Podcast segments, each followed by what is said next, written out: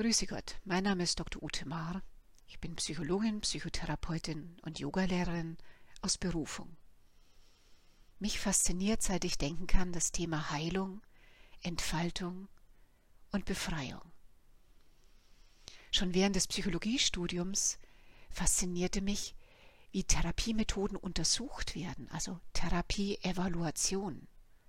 Ich wollte wissen, wem hilft was, wann, bei welchem Problem wirklich. Was sind die Möglichkeiten und Grenzen von Therapiemethoden? Und wo und wie können sie auch schaden?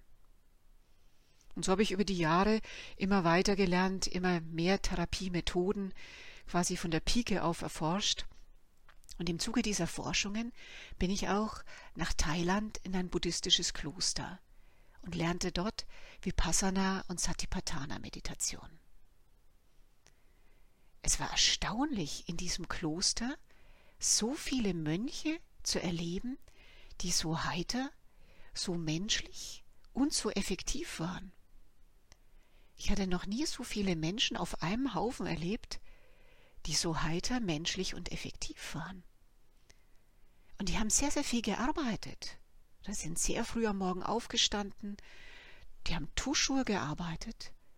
Und keiner sprach von Burnout, keiner von Traumata. Ich war fasziniert. Was ist das? Was machen die anders als das, was ich gelernt hatte? Also lernte ich diese Methode, auch wenn es für mich sehr, sehr seltsam war. Denn man sollte einfach viele Stunden am Tag meditieren sechs, acht, zehn Stunden meditieren.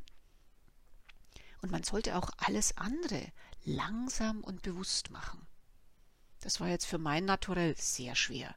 Also alles vom Zähneputzen übers Geschirr abwaschen, langsam und bewusst machen.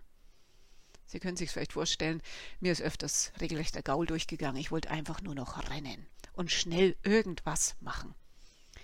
Aber auf jeden Fall, ich habe mich darauf eingelassen, denn ich wollte ja verstehen, wie so viele Menschen, die diese Methode praktizieren, so heiter, entspannt, menschlich und effektiv sein konnten. Sowas habe ich bei uns im Westen niemals gesehen. Also lernte ich diese Methode, so schwer es mir auch fiel. Und tatsächlich, so nach zehn, zwölf Tagen, merkte ich einen Unterschied. Irgendwas in mir wurde freier. Irgendwas ließ los. Irgendwas wurde heiterer. Ich war nicht mehr so in der Verbindung mit Sachen, die mich gestört haben. Es begann mich immer mehr zu faszinieren. Schwer an der ganzen Geschichte war, dass man einfach meditieren sollte, aber das, was dabei hochkam, aus dem Unbewussten, aber auch an Erkenntnissen und Gefühlen, interessierte meine Nonne überhaupt nicht. Ich erzählte ihr das immer und dachte, na ja, also das müssen wir doch jetzt erforschen, so wie ich das in der Therapie kannte. Also man geht dem Unbewussten auf den Grund. Man schaut, was sind das für Erfahrungen, die der Mensch macht. Man erforscht und erspürt die Gefühle.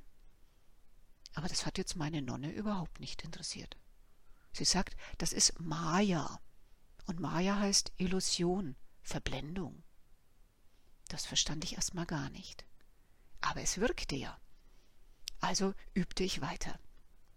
Und tatsächlich, diese Erfahrung wurde immer stärker.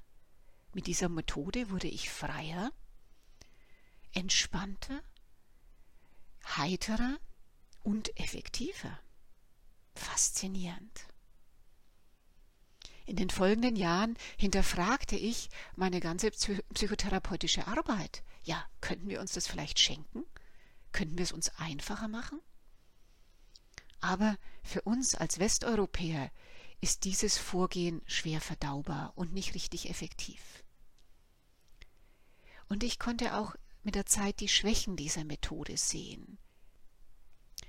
Viele Europäer, die intensiv Satipatthana und Vipassana Meditation machen, scheinen sich irgendwie etwas mehr ins Spirituelle zurückzuziehen und sich schwer zu tun mit Paarbeziehungen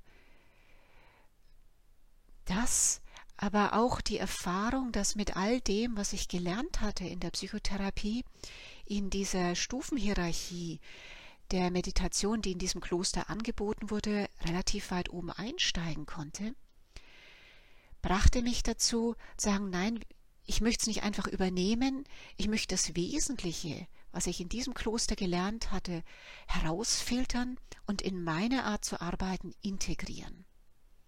Denn meine Leute, also die Leute, die zu mir kommen, an Therapieklienten, aber auch Coaches, die wollen ja einfache, effektive Strategien, die sie gut in den Alltag integrieren können.